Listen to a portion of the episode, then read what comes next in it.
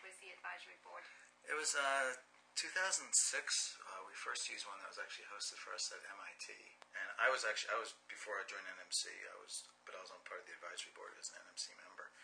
Um, and then the next year, since I was working for NMC, uh, I was here to run our technology. It's like we need our own wikis. The other thing that we added over the years was um, use of um, uh, delicious tagging for marking resources. That's been fabulous. Because we used to ask people to, you know, um, put resources into the wiki so they had to copy paste URLs, and that was always very tedious. And and of course, you know, you know, social bookmarking was something that was in a report somewhere, um, and it just made sense to use that. So every year we have like a specific tag, and anybody, whether they're on the Horizon board or not, can use that to um, funnel information to us. So there have been a number of interesting um, projects out there where educators are using the Horizon report and they have their students tag things, which is Yeah. great because they're finding stuff that, that we aren't because no one can really find it all.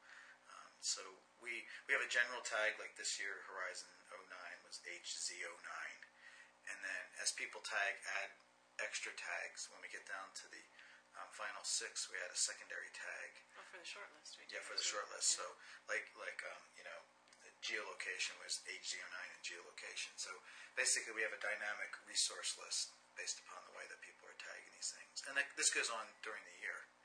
And that's a great way for people to contribute, even if they're not on the advisory board, throughout the year, um, because things that are tagged now with HZ10 for H for Horizon 10, you know, for 2010, those things will come up during the research that the, the advisory board does.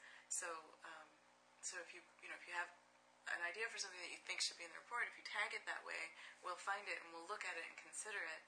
And then as um, as the topics get chosen, people can contribute either projects they're doing or projects they know about by doing the same thing. Because then when we do the research to do the writing, we'll look for things that are tagged HZ10 and it'll pop up then too. That gets a little messy because people end up tagging the Horizon report. Yeah, that's okay. Yeah, we can- we can filter We that. can deal with that. The use of the delicious tagging was just such a huge time saver from a research point of view that I can't even remember what it was like to do it without it. And, It's just so and then we, I mean, we use syndication tools where we can put that on our different web pages, and other people can use that as well